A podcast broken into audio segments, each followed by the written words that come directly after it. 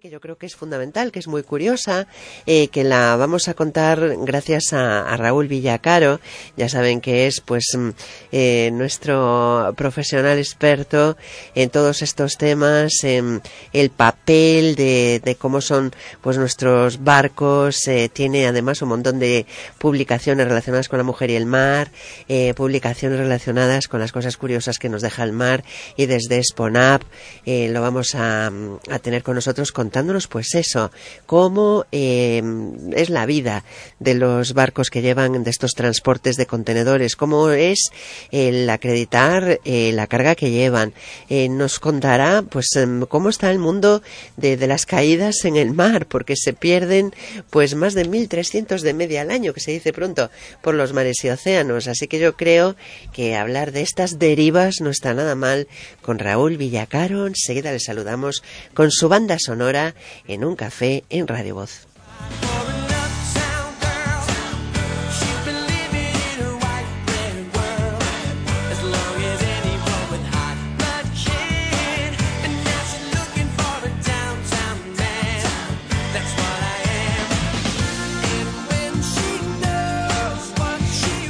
Raúl, ¿qué tal? Muy buenos días. Buenos días, Eva. Un saludo para ti y todos los oyentes. Igualmente, eh, me encanta el tema y además después de haber leído, visto y escuchado tantas cosas en los últimos días, Raúl, y desde tantos puntos de vista, el tuyo me parece que es muy interesante, además muy profesional y que para los oyentes va a resultar eh, en muchos casos sorpresivo, ¿no? Por los contenidos de, de esto, de estas lágrimas que, que mm, para los eh, que saben del tema pues no son ni mucho menos novedad. Sí, efectivamente. Yo hoy vamos a hablar de, del tema de los contenedores, de, los recipientes de, de, esa mercancía y muchas otras que, bueno, a lo largo de, toda la historia se, se van perdiendo por unas causas y otras que, ya iremos viendo y a los que, bueno, que nunca se le ha dado mucha importancia cuando no transportan mercancías peligrosas desde el punto de vista de cómo se les considera, eh, otra cosa luego el problema que pueda haber con, con, lo que se pierde, pero como tal no, no se consideran, entonces pues bueno, eh, nunca ha habido una preocupación grande por eso, sí que hay control por todo lo que se lleva, ¿no? Porque evidentemente eh, todo lo que se transporta en los contenedores está muy muy controlado en los documentos de, de carga, en los manifiestos de carga, que en este caso se llaman bill of lading, y, y, bueno, ahí está todo bien bien documentado porque cuando se pierde un contenedor luego enseguida entra el tema de los seguros en juego, ¿no? Porque alguien tiene que pagar la carga perdida y hay mucha preocupación por todo ese tema, pero nunca nadie se ha preocupado de, de, del contenedor en sí que queda a la deriva a la deriva, más allá de, del peligro de, la navegación que supone, ¿no? de que otro barco pueda chocar contra, contra ese contenedor. Y, y bueno, pues hoy vamos a, a, a ver un poco qué, qué, pasa con todos esos contenedores que, que quedan por ahí. Exactamente, a ver dónde están. Pero antes me gustaría eh, comentar una cosa. Orígenes y evolución de Sponap, porque nos gusta ir pegados, eh, como eh, se imaginan los oyentes, pues a todo lo que hay. Aprovechando que te tenemos, eh, preguntar por esa presentación, contenido del 36 número de Ferrol Análisis, eh, que ahí recoge pues un poco esa historia y, y los orígenes de Sponap, que tiene una evolución realmente interesante. Ya hablábamos de un aniversario aniversario especial que tuvo lugar hace poco, pero sí. bueno, la historia a través, entre otros artículos, de los propios tuyos, Raúl.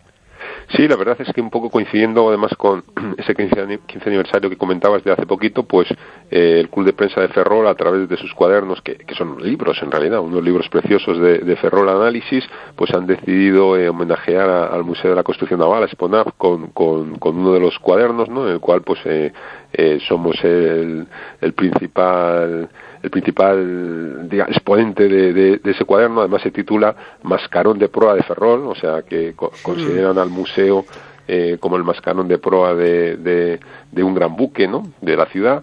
Y bueno además fue ayer ayer por la tarde una presentación muy bonita. Además estuvo presente el presidente de la Diputación de La Coruña Valentín González Formoso que abre la introducción del libro hablando de un gran viaje a través de la construcción naval, también saludó el alcalde de Ferrol, Rey Varela, también eh, remarcó ese tema de, mascarón de proa de, la ciudad, por supuesto el presidente por delegación, almirante Frutos, estuvo haciendo un repaso de todo lo que fue exponer a lo largo de estos algo más de 15 años.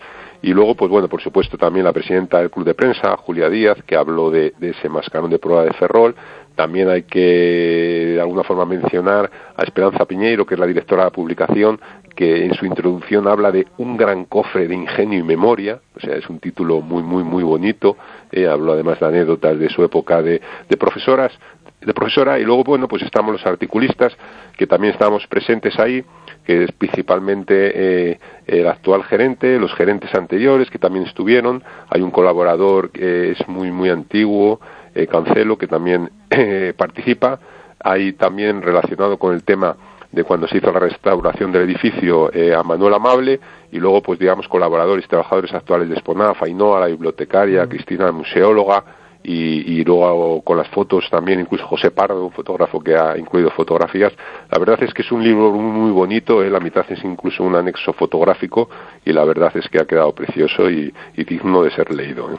No nos cabe ninguna duda, desde luego, algo muy interesante eh, que da un poquito de alegría ¿no? a las noticias que vienen de, del mar estos días. Justamente veíamos ese reportaje en la voz de Galicia, firmado por Raúl Villacaro, y la pregunta ¿por qué se pierden los contenedores? Es, yo creo, una pregunta con bastante difícil respuesta a tenor de los números, 1.300 al año. Sí, pues mira, la respuesta es que por diferentes motivos, ¿no? Entonces, eh, sí que es verdad que cuando cuando se pierden, eh, inicialmente, pues sí, la, la, tripulación tiene que, que dar una novedad de, del acontecido, pero bueno, en concreto de por qué se pierden, pues encontraríamos diferentes causas, ¿no? Pero bueno, eh, a las que ya puede pensar todo el mundo, ¿no? Del mal tiempo, evidentemente el mal tiempo afecta, pero bueno, los barcos de alguna forma están ya preparados para esto, pero bueno, a veces se suma al mal tiempo, por ejemplo, que el barco pierda la propulsión y se quede parado, y luego, por ejemplo, los barcos cada vez son más grandes, el gigantismo de los barcos, por decirlo de alguna forma, pues está afectando que la proporción de, de, contenedores que se pierden cada vez sea, sea más, ¿no? Pero bueno, también podríamos hablar de, un defectuoso trincaje, ¿no? De, sujeción de, la, de la sujeción de la carga, el mantenimiento de los equipos de sujeción, ¿no? De trincaje que sea precario, eh, a veces los contenedores se van usando muchos años, están en mal estado, tienen las cantoneras defectuosas, pues también afecta. A veces el personal, cada vez hay más personal en el barco, está más fatigado, pues también puede, puede tener eh, algún fallo. Luego a veces es también muy importante que la declaración del peso del contenedor sea real, ¿no? Porque si no, eh, cuando después se estiva en, esas grandes filas en altura y, y, en horizontal en el barco, pues evidentemente si, si el, el peso estaba mal mal declarado, pues puede haber un fallo de estabilidad, ¿no? Pero bueno, hoy en día para corregir eso, que ya se detectó hace tiempo, los contenedores se suelen empezar antes de cargar, con lo cual, pues bueno, eh, a veces que nos vamos a encontrar, pues con la suma de varios de estos problemas que, que pueden provocar que, se pierdan contenedores. Además, desgraciadamente, cuando se pierden, de la manera en la que se trincan los contenedores, no se suele perder uno, se suelen perder, se pueden perder varios, ¿no? Entonces, por ejemplo, el año pasado, el 23, eh, hubo un, buque, el Sistri, que estaba navegando de Boston a la República Dominicana y perdió del tirón, por ejemplo, 50 contenedores.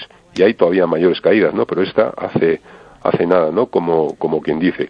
Sí que es verdad que estos contenedores, en este caso, estaban vacíos y bueno, eh, se hundieron, pero evidentemente aquí sí que se recuperaron porque estaban bien localizados y aparte tanto contenedor, pues va a afectar evidentemente al, hábitat marina si no, si no se recuperan, ¿no?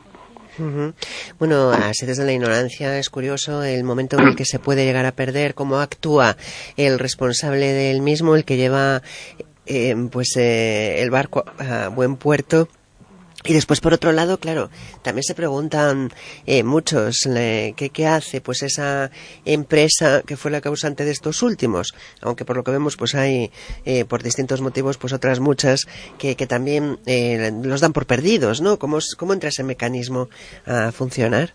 Pues mira, generalmente, generalmente cuando ocurre que se pierda un contenedor, como hemos visto que puede ocurrir por diferentes motivos, lo que hace es que la tripulación lo que da es un aviso de lo que ha ocurrido, ¿no? Entonces lo habitual es que los barcos pues notifiquen a la estación costera o al centro de coordinación de salvamento más cercano, ¿no? Como podría ser Finisterre en, nuestro caso, eh, lo que ha ocurrido para que principalmente pues eh, estos emitan los correspondientes avisos a los navegantes porque como te comentaba lo que realmente ha preocupado siempre es que haya un accidente de chocar contra el contenedor si queda a la deriva antes de hundirse más que eh, la preocupación de lo que puede ocurrir con las mercancías, porque realmente pues no solían provocar incidentes importantes, ¿no? Las mercancías que, que se perdían, aunque como ya has comentado hace muchísimos años que, que se sabe que, que, hay este, este problema, ¿no? Entonces siempre lo que más ha preocupado es que eh, los contenedores queden a la deriva y digamos la seguridad de la navegación, ¿no? Entonces evitar colisiones de otros barcos contra esos contenedores es lo que siempre ha preocupado. Y el contenedor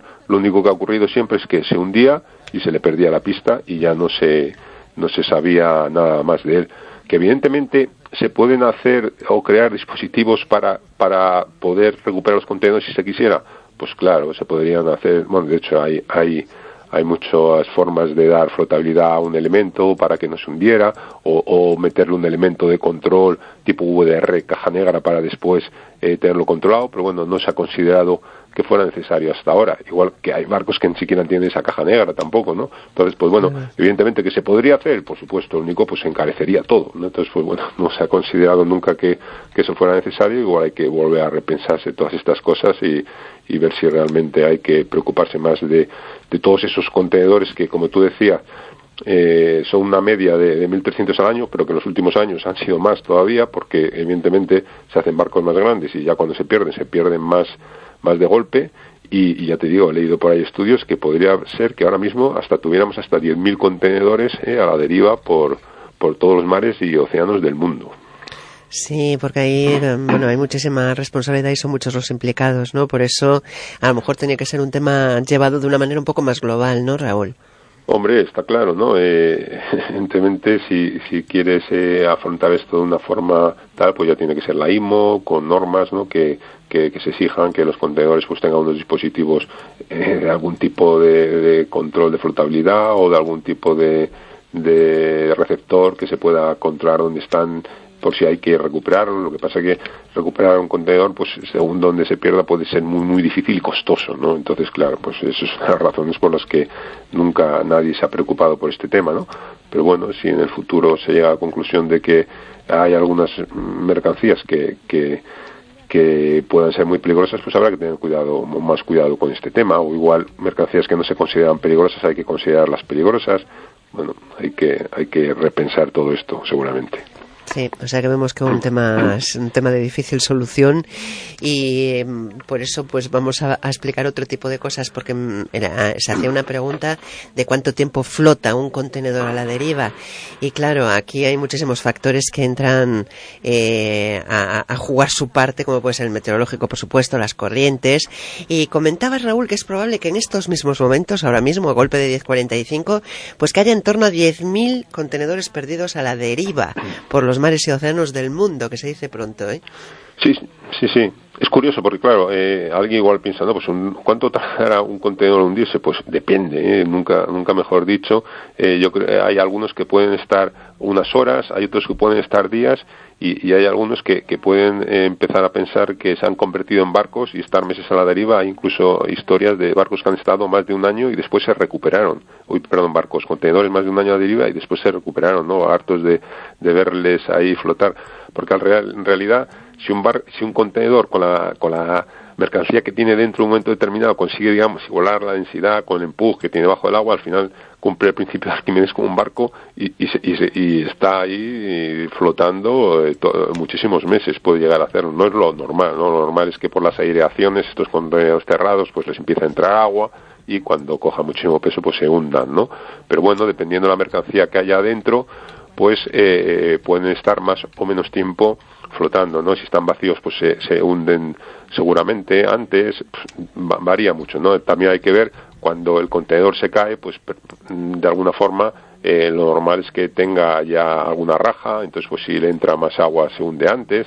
Claro, si evidentemente a los contenedores no les pasara nada, pues eh, se comportaría de forma diferente. Este, por ejemplo, que hablabas, pues seguramente tiene algo roto cuando se les van escapando cosas ¿no? del contenedor. Entonces, depende un poco el daño que sufra el contenedor, cómo era el contenedor, en qué estado estaba, ¿no? si estaba más nuevo, si estaba menos nuevo. Entonces empiezan a, a, entrar muchas, muchas, digamos, muchos factores que hay que tener en cuenta para, para saber cuánto tiempo puede estar ese contenedor ahí flotando a la deriva. Bueno, la primera sensación, Raúl, cuando recibías tú la noticia, eh, ¿cuál fue? Porque, claro, es, debe ser algo habitual en vuestro día a día, ¿no? Sí, no, vamos, que tuvo, cuando de hecho cuando vas navegando es muy habitual, de hecho, eso recibir esos avisos de, de, de un notice to the mariner, que se llama un aviso a los navegantes, ¿no? Contenedor a la deriva, ¿no? Entonces, ahí ya digamos que de alguna forma eh, la Guardia de Navegación eh, pone toda su atención en, ver si ese contenedor puede estar por ahí, porque no, no, no se ven tan claramente los contenedores, que un contenedor eh, si está ya parcialmente sumergido y, hay una mar un poco rizada y tal, no se ve tan bien el contenedor, ¿sabes? Que hay que estar muy atento. Entonces, generalmente cuando se reciben esos avisos, pues se, se alerta todavía más la, la guardia de navegación por si acaso se pudiera ver el contenedor esa deriva. Pero bueno, la única precaución es esa, no, no chocar contra contra él, ¿no? Y, luego, pues bueno, los problemas estos de las mercancías que se escapan de los contenedores y van para la costa, pues pues siempre han estado ahí, pero bueno, a veces son más anecdóticas que problemáticas y otras veces pues son más problemáticas que, anecdóticas. Pues sí, es un tema desde luego eh, curiosísimo y de hecho comentabas que en Francia decidieron abrir uno que apareció, que lo encontraron unos pescadores y tenía dentro una curiosa carga, ¿no? Sí, efectivamente, ese, ese caso que curioso que comentas, además lo vi con mis ojos y tal, eh, le metieron, estaban metiendo ahí una radial y tal, y una especie de ventanuco que tenía el contenedor, y al final cuando consiguen acceder a él empiezan ahí a, caer cajas de iPhones nuevecitos, eh, no, sé de qué modelo, y, la verdad es que, claro, eh, evidentemente el contenedor estaba ahí perfectamente flotando, ¿eh? Pero vamos, que nadie piense que es, que es una cosa novedosa, porque ya en los años 90 también hubo otros casos de, de por ejemplo, en, en el Pacífico había un barco que llevaba 28 mil y pico juguetes de, plástico que había unos patitos amarillos, pues bueno, esos patitos amarillos han estado más de 15 años danzando por playas, llegaban hasta todos lados, hasta Alaska, hay hasta un libro, un libro, hay un libro al respecto que se llama además Movie Duck, ¿no? Duck es pato. y, se titula y cuenta toda esa historia, pero bueno, hay otras, por ejemplo, de en la zona de Inglaterra, había otro barco que, que perdió 5 millones de piezas de Lego, del juego Lego, pues bueno, hay gente que hasta colecciona esas piezas cuando las encuentra ahí por las playas y todavía siguen apareciendo por ahí casi 30 años después de todo aquello. No, pero bueno, hay incluso otro contenedor que perdió zapatillas de la marca Nike y aparecieron las zapatillas ahí por, por, por, por todas las playas. Bueno, hay, hay muchísimas, muchísimas eh, anécdotas con este tema, pero bueno, otras veces pues ya no son, no son tan graciosas, ¿no? Bueno, una, una cosa curiosa que, que, a lo mejor, pues, mm, eh, Raúl, se nos escapa un poco es que salía un reportaje justamente de la gente que recoge cosas que va dejando el mar, ¿no? Y, por ejemplo, pues los que encontraron esas zapatillas o un iPhone, ¿de quién es propiedad eso? Pues ojo, pues ojo, que lo encuentra. Pues ojo, seguramente que todos soñamos que no, que todo lo que aparece con el mar no es para el que lo encuentre, pues no, ¿eh? tenemos nosotros la legislación española que solo te puedes apropiar de, de, lo que llega del mar que lo haya creado el mar. Lo que no haya creado el mar hay que es un hallazgo en la mar y hay que entregarlo. ¿eh? Curiosamente, eh, tenemos una ley que es de año 62 y que todavía eh, algunos títulos y capítulos los mantiene en vigor y son en concreto los de hallazgos en la mar. ¿eh? Después vino la ley de puertos del 92, la ley marítima del 2014, pero esos puntos los, los siguieron manteniendo. ¿no? Entonces hoy en día tenemos un tribunal marítimo permanente, además que depende de la Armada, el cual eh, dicta que si alguien se encuentra algo, así resumiendo de una forma rápida, en un plazo de 24 horas debería entregarlo en una comandancia marina de cercana y entonces ahí, eh, ¿qué va a ocurrir? Va a ser tasado ese, ese bien y en un principio, si, si se tasan menos de 900 euros, pues va a haber un plazo eh, de seis meses, eh, se va a anunciar en el boletín de la provincia, si aparece el, el propietario, se le devolverá y tendrá que entregar o pagar un tercio de ese valor de tasación que se le dará al hallador y si se considera que vale más de 900 euros, entonces ya todo se complica porque eh, el hallador podrá llegar a tener algún día, eh, digamos, derecho a un tercio del valor por el que se venda en, su, en, subasta pública, con lo cual se va a entrar en un litigio, va a pasar un expediente, va a pasar unos años, igual alguien que se encontró una moto de agua, resulta que tres años después, cuando salga a concurso, eh, se vende por 100 euros porque ya se ha estropeado completamente porque no se ha podido mantener y le tocan 33. Pero bueno, es lo que hay. En teoría, pues lo que se encuentra en la mar, si no lo ha creado la mar, hay que devolverlo. Es un hallazgo en la mar. Pues está muy bien eso. Ah, ah, hay que ir a Portugal a devolver eh, pues todos los pellets y hay que moverse cosas que no queremos. Mira, me dice un oyente que hay una película de una supervivencia de una joven eh, que se escapa de un país en guerra y se esconde en un contenedor marítimo a bordo de un carguero, de un carguero que se cae al mar y que ahí pues tiene que pasarlas de todo, pero que nos da una idea de cómo van a la deriva, ¿no? Pues no está mal eso. Gracias por esa Muy bien, muy bien. No la conozco, no la conozco. Voy a investigar, voy a investigar. Que, se llama, parece ser, de, en ah. Bueno, pues eh, de todas formas sí que es interesante el tema, muy de actualidad y todavía lo va a seguir siendo. Y, Raúl, no está de más que a veces ocurran estas cosas para centrarnos un poco en este tipo de problemas, porque mm, para, los, para vosotros, para todos los profesionales del mar, pues es algo que es el día a día y no tenía que ser así, no tendría por qué ser el día a día ni mucho menos. En cualquier caso, gracias y ponemos banda sonora con nuestro Sons Celeiro. Sí, muy bien. Yo creo además ahora ya que hemos ah, dejado ya las navidades de lado y hay que centrarse ya en otras cosas como los carnavales y, y, los cocidos, ¿eh? que haya uno buenísimo ahí en Magalofes, cerca de Feneferrol, con unos amigos de, la zona.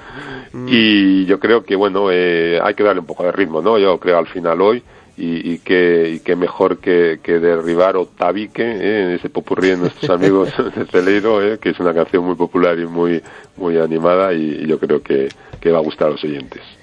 Bueno, pues perfecto, eh, que me suene ese tirar tabique que ya el nombre lo dice todo y ya me encantó.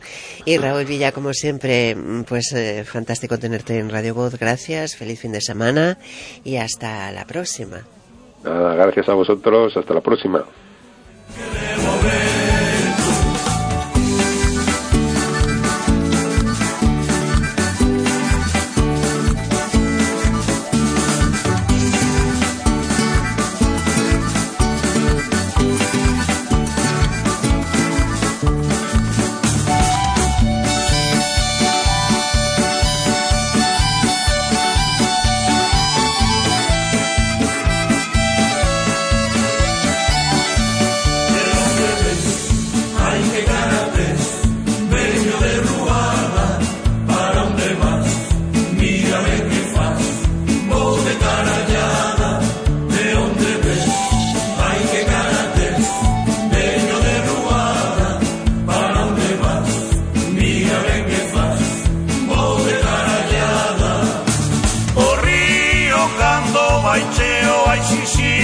don't know. ICC, I don't know.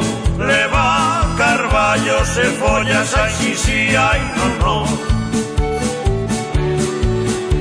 Tamén podía levar, ICC, I don't know. ICC, I don't know.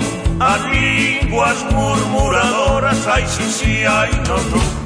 me dijo teu pai que eu pensasse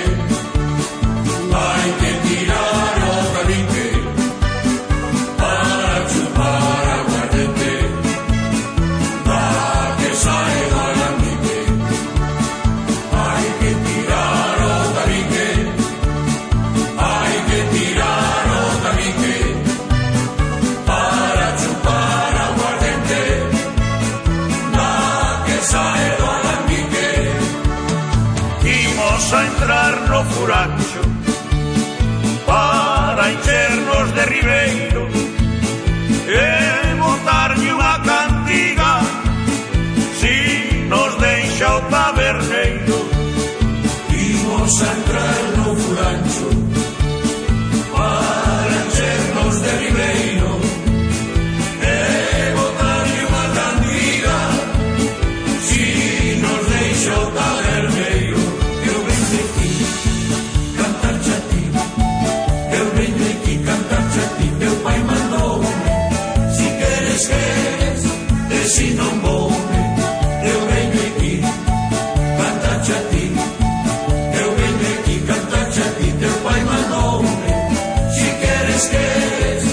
see no more.